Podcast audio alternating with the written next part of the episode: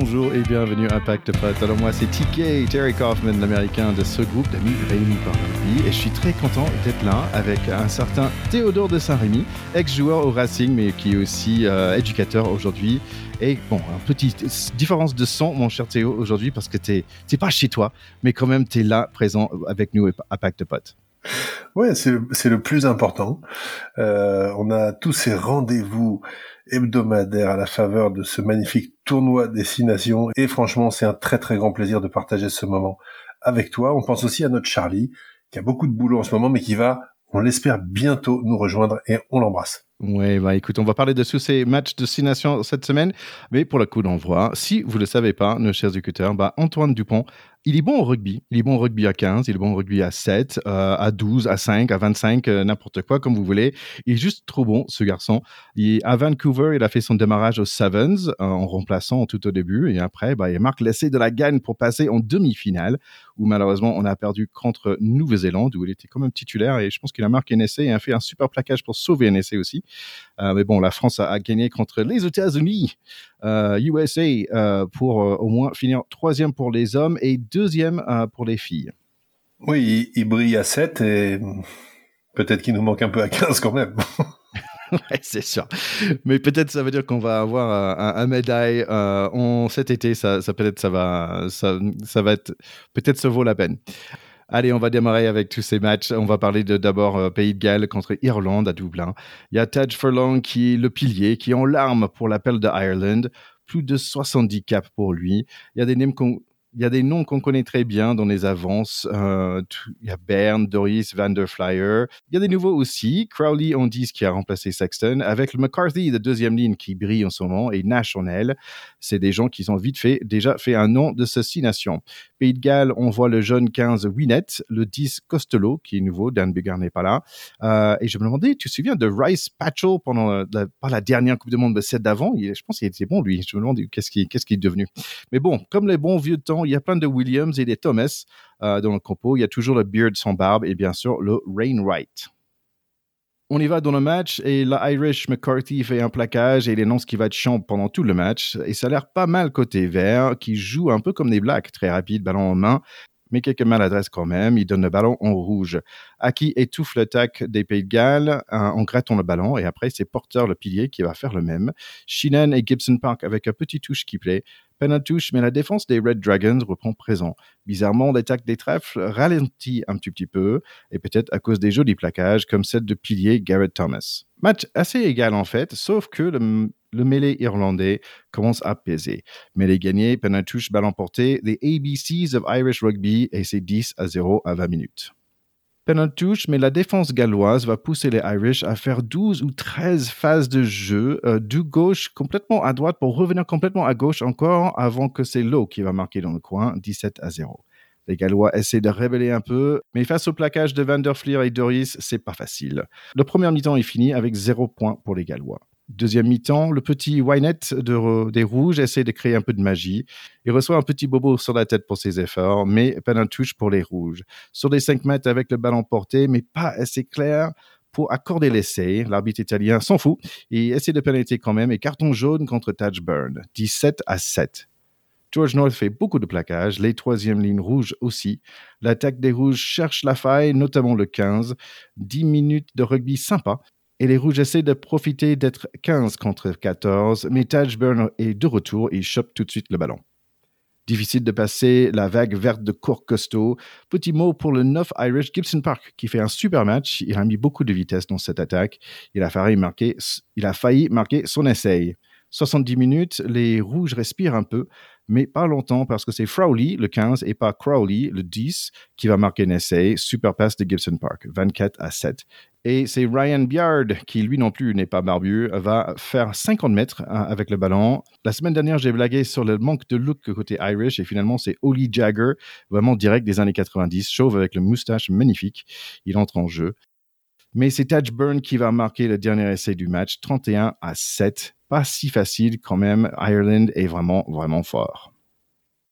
Ouais, t'as dit beaucoup de choses et je commencerai par un petit clin d'œil, moi, de, bonheur avec Oli Jagger qui effectivement euh, honore sa première cape, je crois, à 31 ans.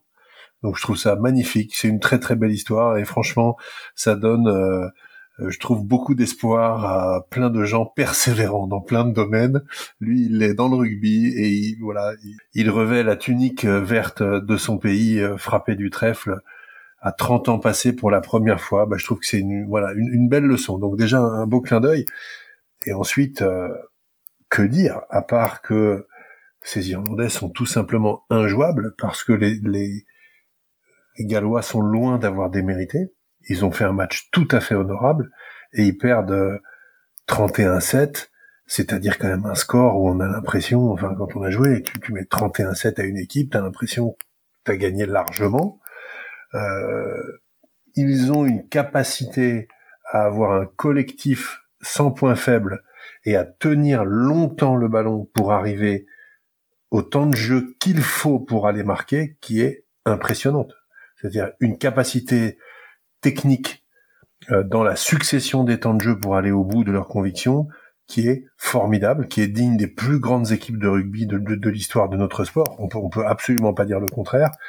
Et euh, typiquement, hein, les 7 tag burn sur le gong pour aller chercher les bonus offensifs alors qu'ils ont déjà gagné, qu'on est euh, déjà sur l'après, puisque à ce moment-là c'est fini, mais ils veulent aller le chercher, et ben ils vont faire, je crois, 16 temps de jeu sur la dernière action pour marquer cet essai. C'est tout simplement formidable, euh, et ça éclaire d'une lumière incroyablement cruelle, et on va en parler après, le jeu de l'équipe de France aujourd'hui, alors que c'était les deux équipes qui étaient un peu favorites de la Coupe du Monde et qui ont été éliminées pour leur plus grand malheur à cette période-là, une équipe s'en est magnifiquement remise, c'est l'équipe d'Irlande. Une équipe a complètement loupé son après-coupe du monde, c'est l'équipe de France. Et, je crois que ce match-là, suivi de la confrontation France-Italie, est quand même euh, extrêmement sévère dans la comparaison des deux performances euh, collectives.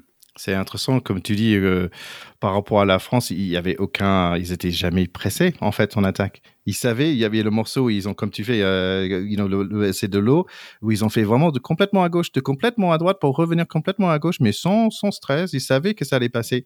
Ou nous, euh, je trouvais qu'on passait le dès, dès qu'on était plaqué, on passait le ballon, euh, you know, 5 mètres derrière parce qu'on avait peur de le perdre. Où, euh, sans savoir à qui. Mm, mm. Et, et, et, ce qui est fou, c'est que euh, encore une fois, les Gallois ont absolument pas démérité et on, avait un peu peur euh, parce qu'ils avaient beaucoup de joueurs cadres qui disparaissaient, mais ils ont des super joueurs. Winnet euh, qui joue en, 15 à l'arrière, 21 ans, il fait un match d'enfer. d'ailleurs, Rio d'ailleurs, bah, on le connaissait pas, il est quasiment en train de faire oublier Riz Zamit, il a des cannes de feu, il a des appuis, il défend comme un acharné alors qu'il est pas très costaud meilleur plaqueur, il fait, un match absolument incroyable. Donc les Gallois n'ont pas du tout à rougir et ils prennent 30 points. Et il n'y a pas photo.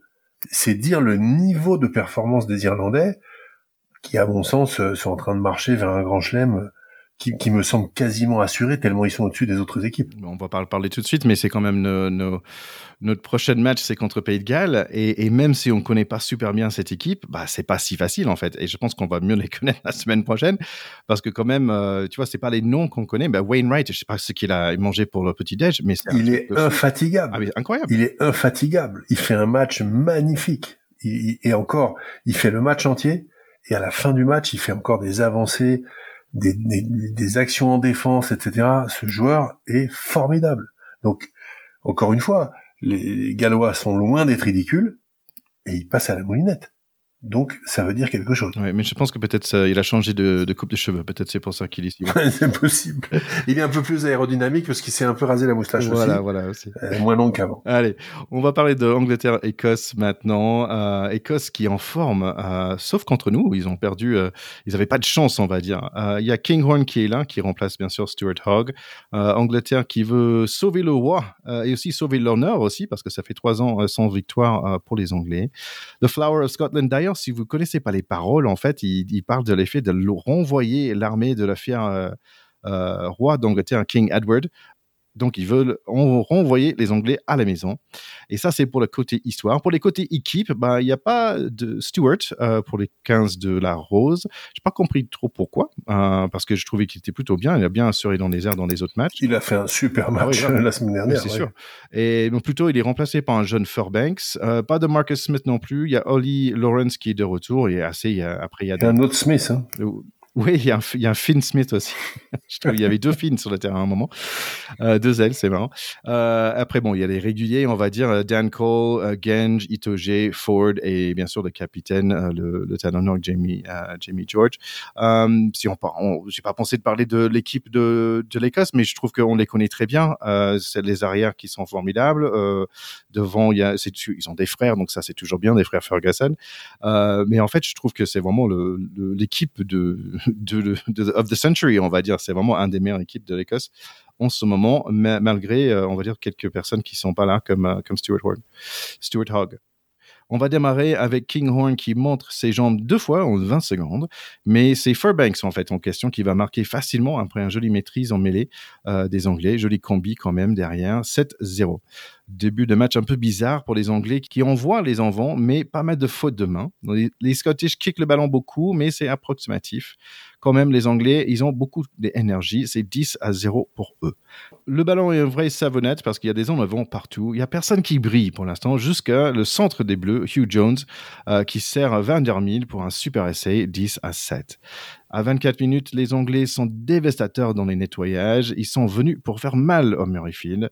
Mais Murrayfield chez, Vandermel et qui fait un geste, mais bellissimo s'il était italien, 14 à 10 pour Écosse. Euh, je pense qu'il était d'ailleurs, il était servi par euh, Hugh Jones encore après un en avant anglais. Hugh Jones qui est encore euh, très très actif. Il y a Finn qui passe un pénalité. Ford d'ailleurs, il nous rappelle qu'il il sait faire des drops. On est 17 à 13 pour le mi-temps pour Écosse. Oui, c'est il, tourne significativement devant à la mi-temps les Écossais alors qu'on avait vraiment de quoi être inquiet après le début de match des Anglais qui était plein de conviction. Ils marquent très vite, ils prennent le score à 10-0 et quand c'est comme ça avec les Anglais, souvent c'est difficile quand même. Donc euh, je trouve que c'est tout aux honneurs des Écossais d'avoir réagi, de pas avoir douté, d'avoir repris les devants. Et on va le voir euh, sur la suite de la confrontation qui, qui était absolument formidable. Euh, ils ont euh, tenu la dragée haute à ces Anglais, ils les ont regardés dans les yeux sans avoir peur alors que les Anglais avaient pris le score. Ça prouve que cette équipe a mûri quand même. Euh, et qu'elle a des convictions, des convictions. en dépit de la défaite la semaine dernière contre nous, qui était un peu un coup du sort en plus euh, à la toute fin.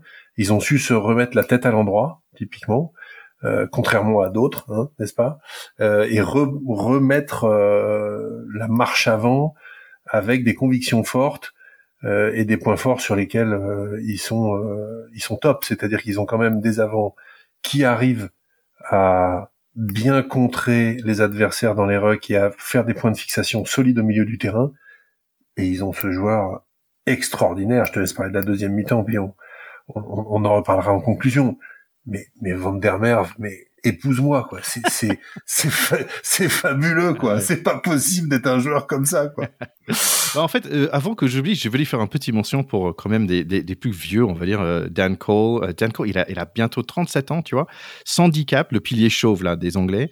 Mais ouais, ouais, il, ouais, il, a fait des plaquages. Avec son petit sang en Oui, c'est ça, oui, déjà, de, de, tout au début du match. Avant même de commencer le match, il est déjà en sang a, sur le cœur chevelu. Il a fait des plaquages. On s'appelle ça en anglais de open field tackle. En fait, c'est très ouvert. Il y a un arrière qui vient vers lui et il fait des, des, des plaquages, mais sublime, lui tout seul, contre des arrières qui sont bien plus rapides que lui. Le Ternaner, Jamie George, à 64 minutes, il courait en poursuite des coups de pied, mais comme un dingue. Je, trouvais ça, mais, mais vraiment incroyable. Allez, on va démarrer le, deuxième mi-temps avec euh, l'acteur euh, Gérard Butler qui dit hello de la part de Hollywood. La première opportunité, c'est pour l'Écosse, mais la défense euh, des Anglais reste en place. Mais pas pour longtemps parce que c'est des triplés pour Van der. C'était un touche piqué par les avants. Finn Russell avec un passe au pied, mais parfaite. Et Van der qui finit en beauté 24 à 13. 54 minutes. Écosse toujours devant par 8 points. Mais on sent quand même l'urgence chez les Anglais. Mais encore des petites erreurs. Finn ajoute 3 points au pied. 60 minutes. On voit notre ami Marler qui arrive. Et bien sûr, cette deuxième Finn de Finn Smith pour les Anglais. 30 à 16. Joli petit raclé, on peut dire. Ah non, j'ai parlé trop vite. Essaye par euh, le centre remplaçant des Anglais, 30 à 21. Encore 12 minutes à jouer et Angleterre en pleine d'énergie. Gros moment de défense pour des chardons sur un mold à 10 minutes de la fin. On reçoit un joli Flower of Scotland en récompense. Écosse finit avec un mold de 40 mètres et un plaquage cathédral. Un, jeu, un carte jaune pour le man of the match, Van der 30 à 21 pour l'Écosse. Bravo pour cette meilleure équipe d'Écosse de jamais. Oui, je, je, crois vraiment que euh, Van der Merwe sur cette action où il fait un plaquage cathédral qui est un peu idiot effectivement, j'ai jamais vu un mec sortir acclamé sous un carton jaune à ce point-là. C'est-à-dire que il fait cette faute qui le met dehors, mais ça lui ça lui donne une occasion extraordinaire de sortir tout seul. Sous les applaudissements. il est acclamé, mais il est acclamé par le stade parce qu'il a fait un match, mais c'est indécent de faire des matchs avec ce talent. Alors moi, je l'avais beaucoup dit hein, l'année dernière, je disais, mais ce joueur quand il est en forme, il peut être le meilleur joueur du monde. Et franchement, ce qui monte sur ce match-là, c'est exceptionnel. Il sait tout faire. Il a des cannes de feu. Il est opportuniste au dernier degré. Euh, c'est, en plus, collectivement, c'est hyper bien fait sur le premier essai qui marque. Euh, tu sais, c'est une succession et puis ouais, c'est 12 un joueur qui est plaqué sans que les bras lui soient pris et qui fait la passe piston quand il va au sol. Et c'est génial. C'est aussi à montrer dans les écoles de rugby sur la continuité du jeu, c'était arrêter d'aller péter que le ballon sous le bras en s'en foutant de ce que de, la continuité du jeu, c'est arriver à se retourner, tomber sur le dos, arriver à faire cette passe dans le tempo quand t'as Van der Merwe qui arrive dans l'axe, mais c'est juste un pur régal. Donc derrière, il joue euh, la fin de deux passes, euh, il embarque euh, quatre mecs qui montent quasiment dans la tribune et il marque. Et puis l'essai qu'il met en deuxième mi-temps, c'est une pure merveille là aussi collective parce que c'est d'abord un ballon volé en touche, euh, tu as Red Pass qui vient de rentrer, qui trouve un trou absolument génial au centre du terrain, qui mystifie deux trois défenseurs.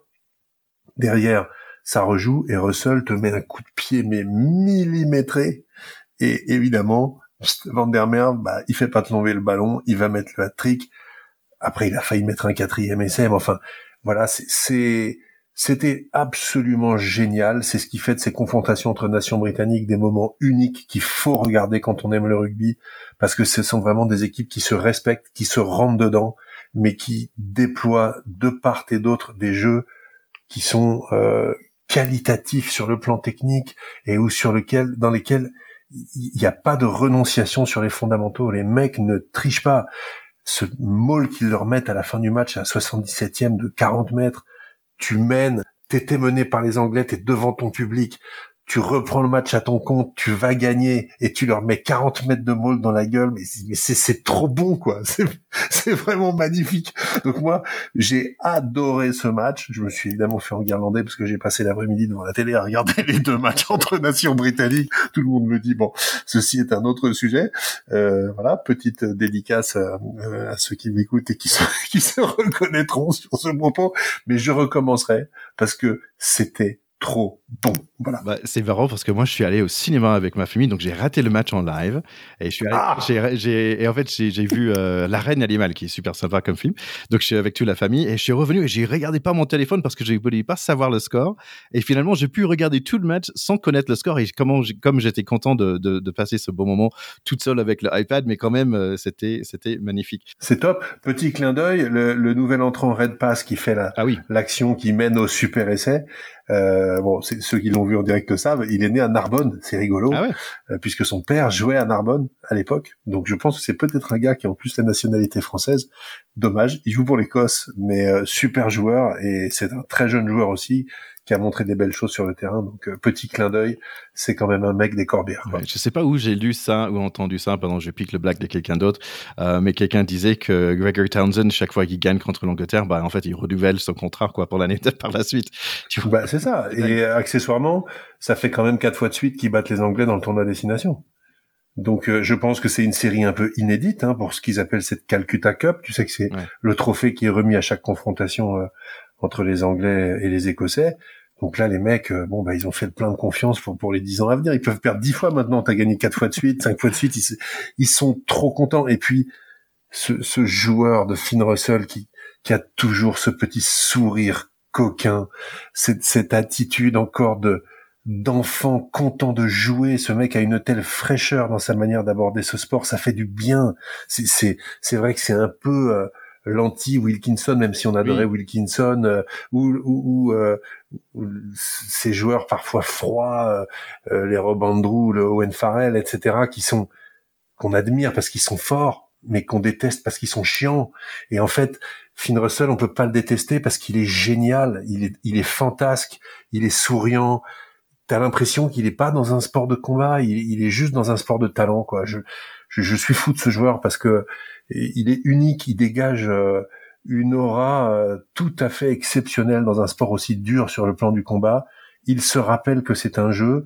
Il est une leçon à lui-même sur le fait que ce, ce sport a été inventé dans une école pour des enfants il est resté un enfant et c'est aussi un immense champion. J'adore ça. Ouais, c'est vrai. Je suis pas sûr si tu as vu le, série sur Netflix, mais euh, en fait, y a, tu comprends que quand même Gregor Townsend qui est vraiment euh, OK les gars, euh, on a gagné, c'est bien, mais c'est pas assez bien. Il faut qu'on gagne encore. Tu vois, qui est très strict, on va dire.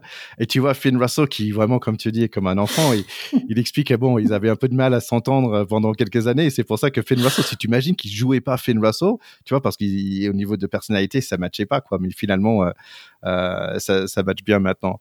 Euh, ben bon, faut, on peut en parler de cette équipe parce que c'est quand même un joli équipe en bleu. On va parler des deux autres équipes en bleu, hein, euh, France-Italie maintenant. Ouais.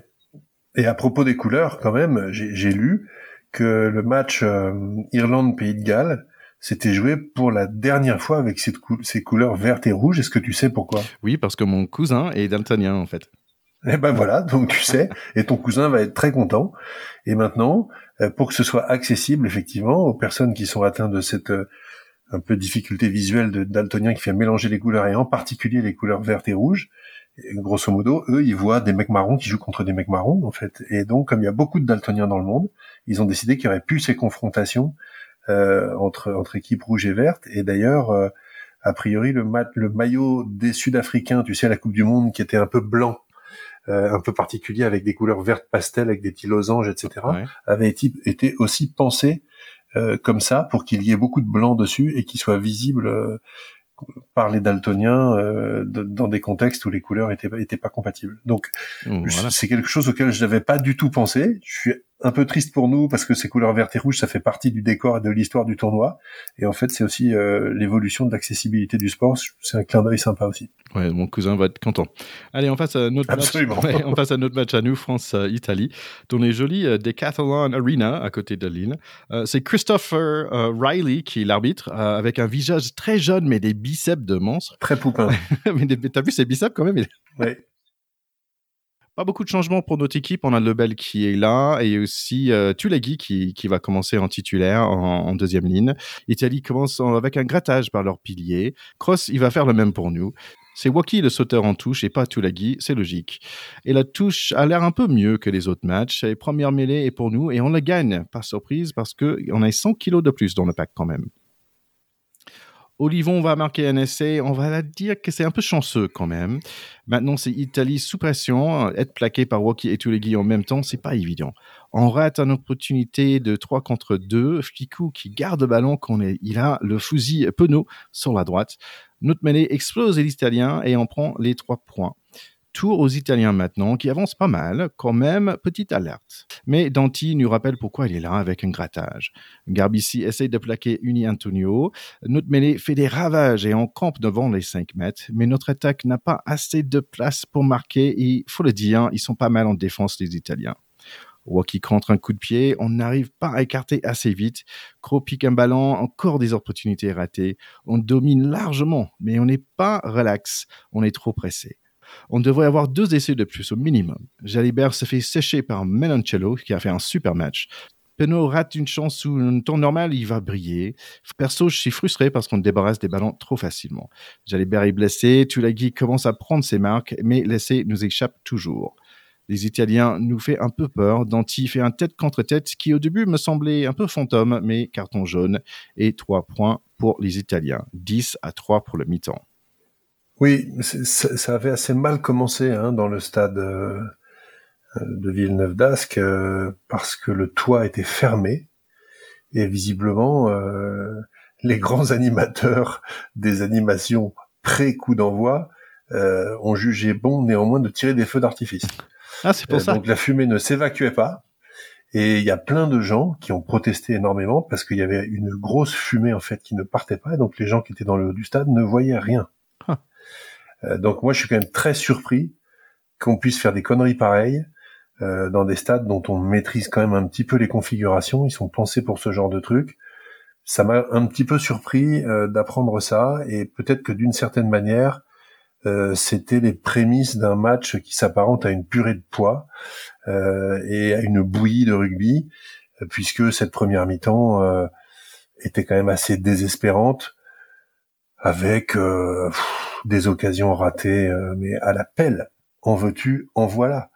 une domination quand même assez outrageuse des Français, et tu l'as dit, y compris en conquête. On avait retrouvé à peu près euh, nos repères en touche et où on était dominateur en mêlée, sauf à une, occasion, je crois, euh, et où on se retrouve à buter sur une ligne de défense, certes euh, efficace, mais qu'on ne met pas en danger parce que une absence totale de créativité et de conviction.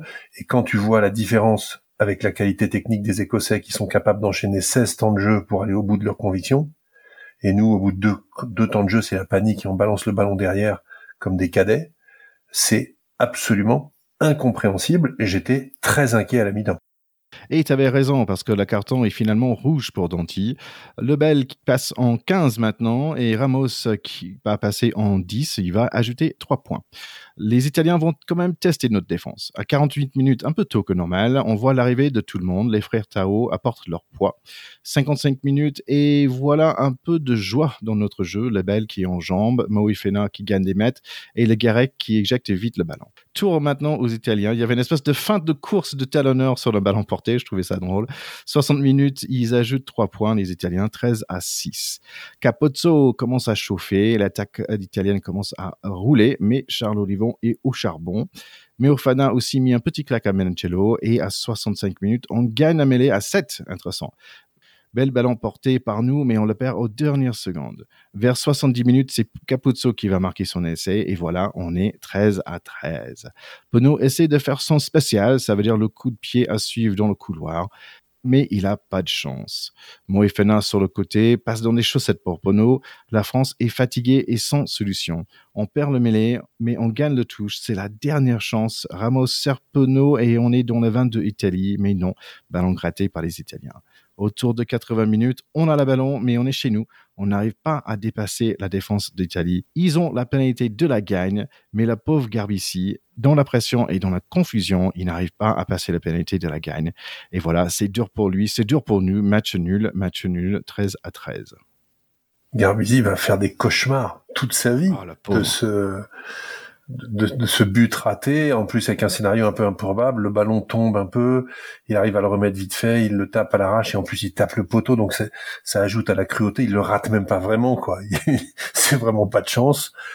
Et très honnêtement, les, les, Italiens méritaient complètement de gagner. Ils avaient fait ce qu'il faut pour rester dans le coup. Euh, grattage à la 80e, c'était le scénario catastrophe pour nous et le scénario du rêve pour eux. Moi, j'ai regardé euh, ce match-là dans un pub avec des mecs autour de nous.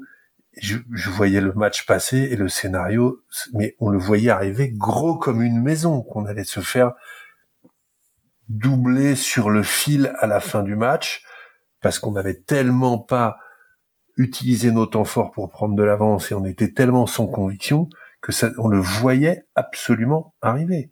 Donc, que dire? Que dire d'autant de, gâchis et de tristesse, si ce n'est que je crois qu'il aurait été encore plus simple et plus euh, juste que les Italiens gagnent.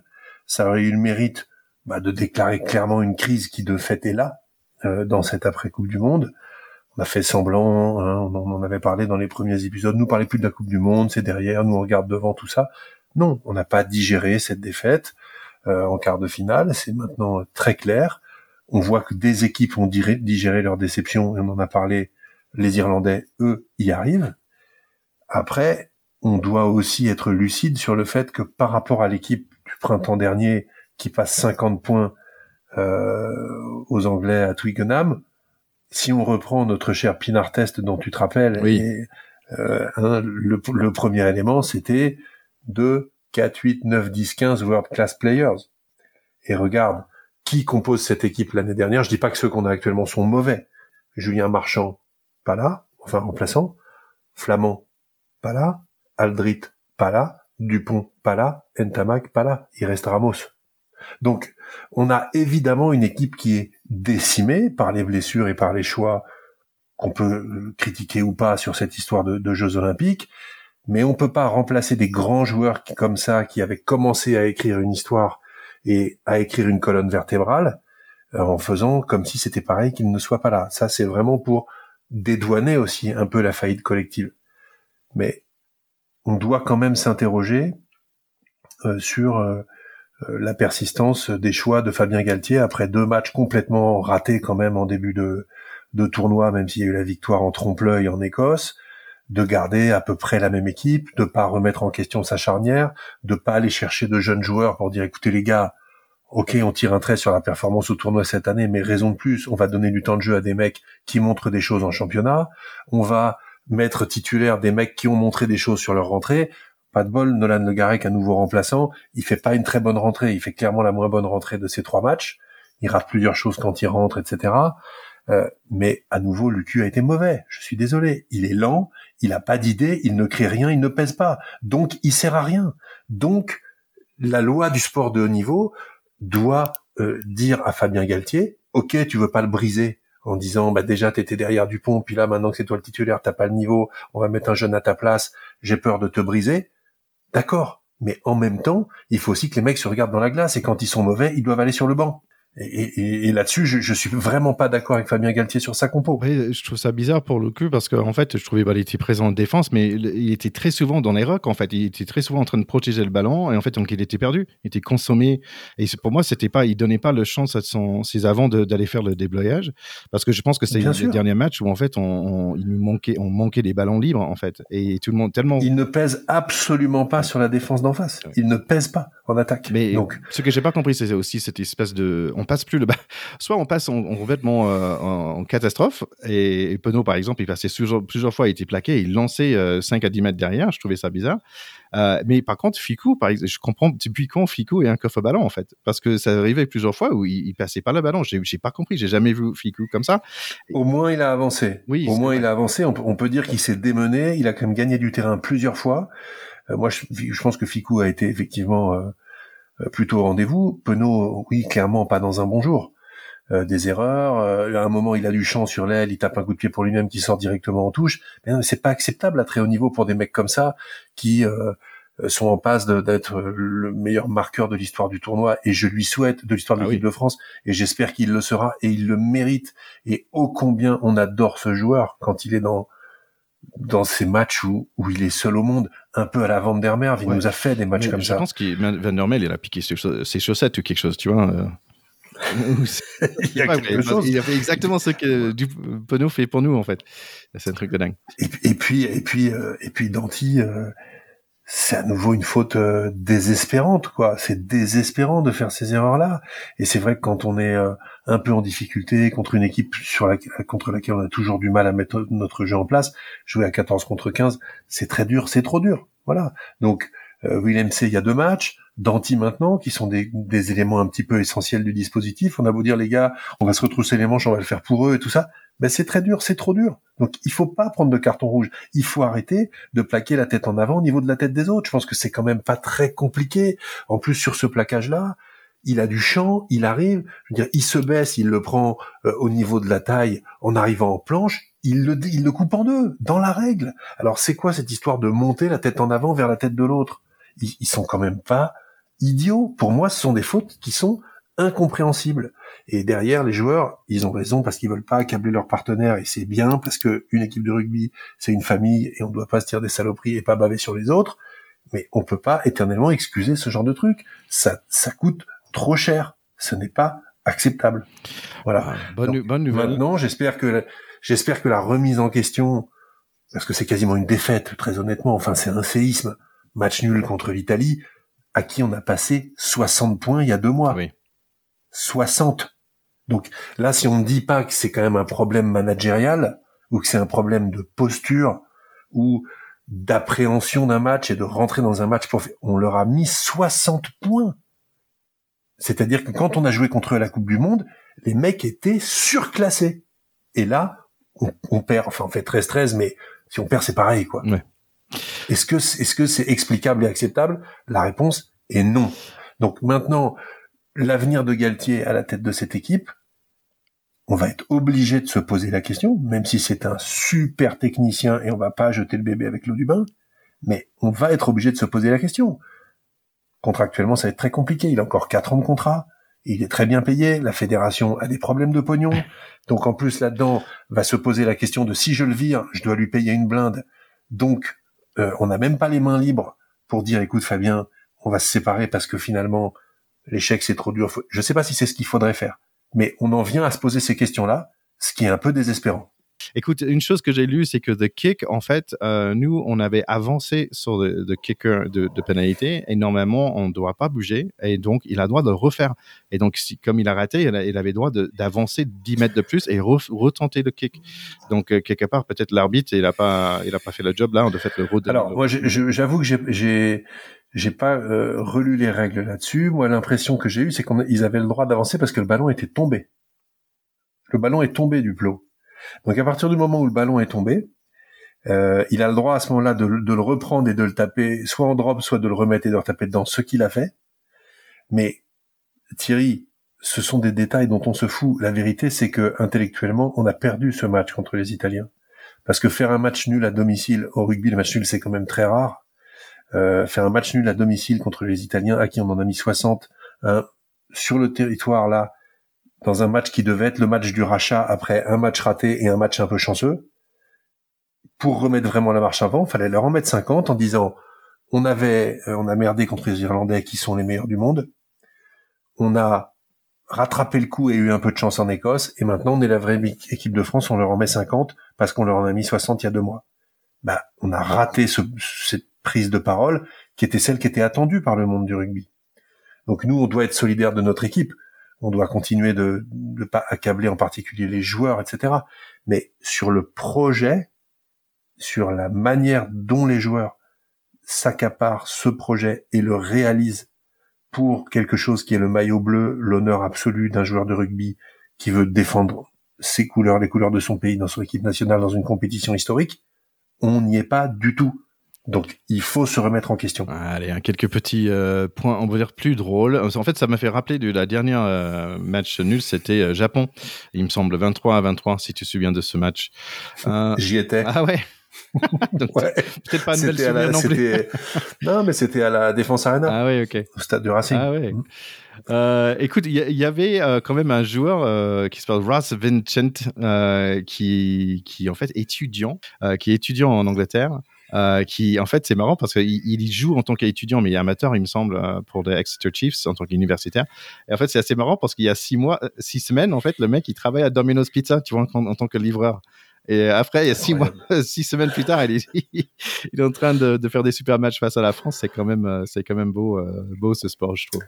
Alors, à, propos des jeunes, et pour tempérer ton enthousiasme, parce que je te vois bien, tu essayes de changer de sujet, parce que tu me trouves négatif, je te connais.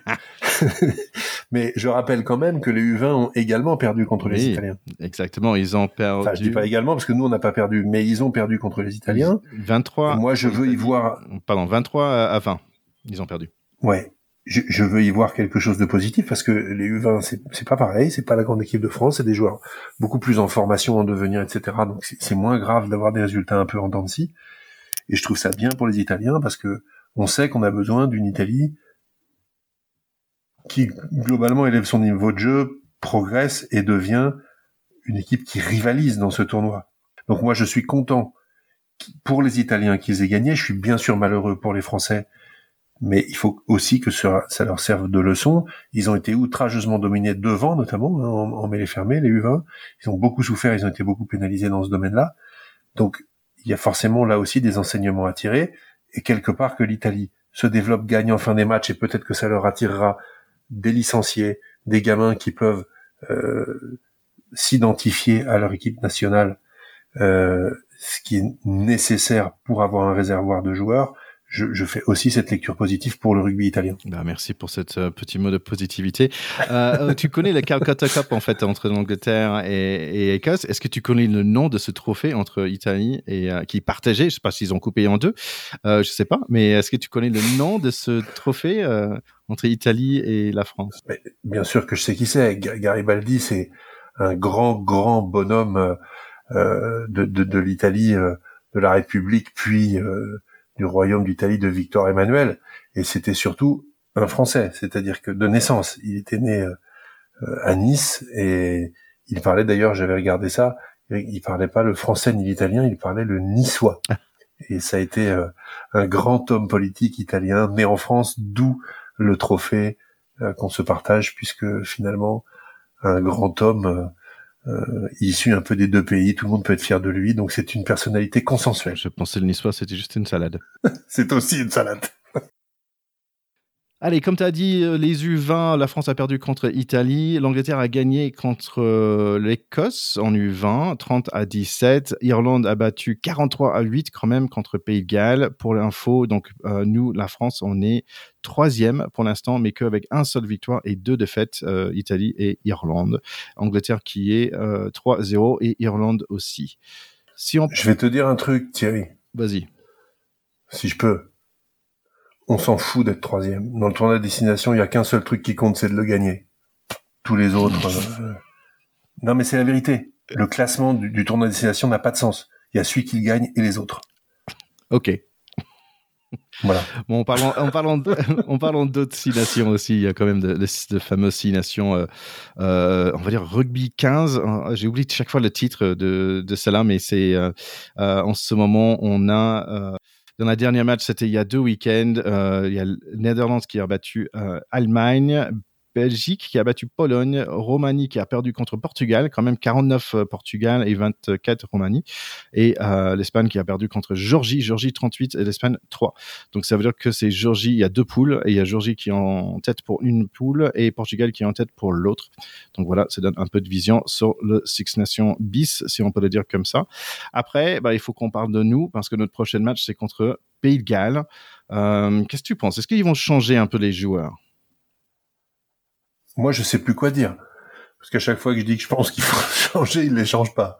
Donc si je dis, si je dis oui, je pense que là, il va les changer, il les changera peut-être pas. Et si je dis bah non, il a l'air têtu, il les laisser pour leur relaisser une chance et relaisser au gars l'occasion de se racheter, ce qui est ce qui peut être une stratégie.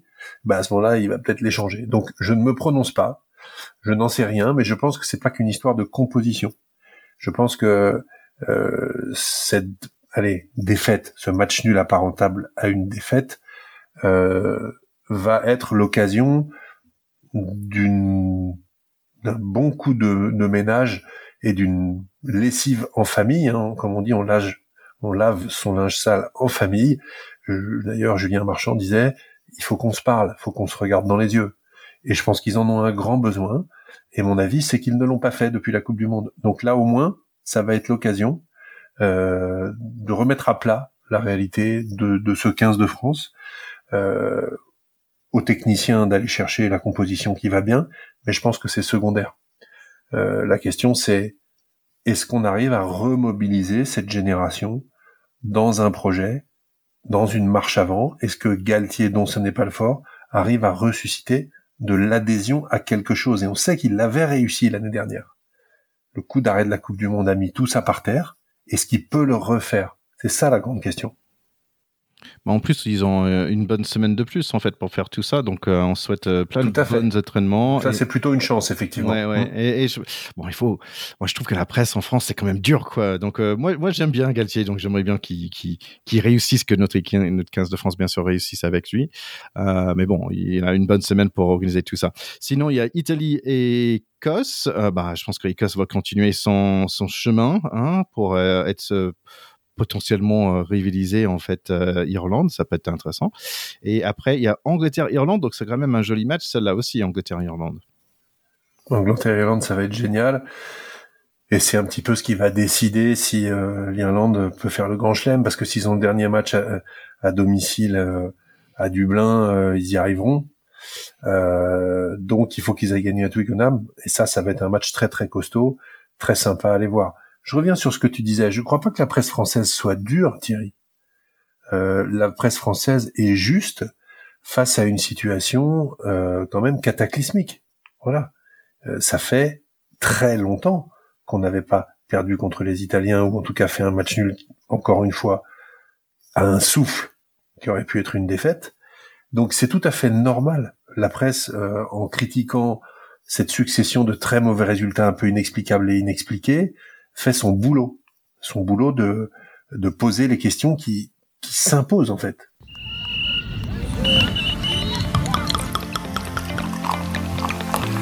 N'oubliez pas, euh, nos chers écouteurs, d'aller écouter euh, un autre euh, français avec un nom italien, ou peut-être qu'il est italien, je sais pas, Mathieu Guidicel, qui est directeur général de Proval, qui a fait cette super interview avec TK, l'américain de ce groupe d'amis réunis par le rugby. C'était notre dernier épisode.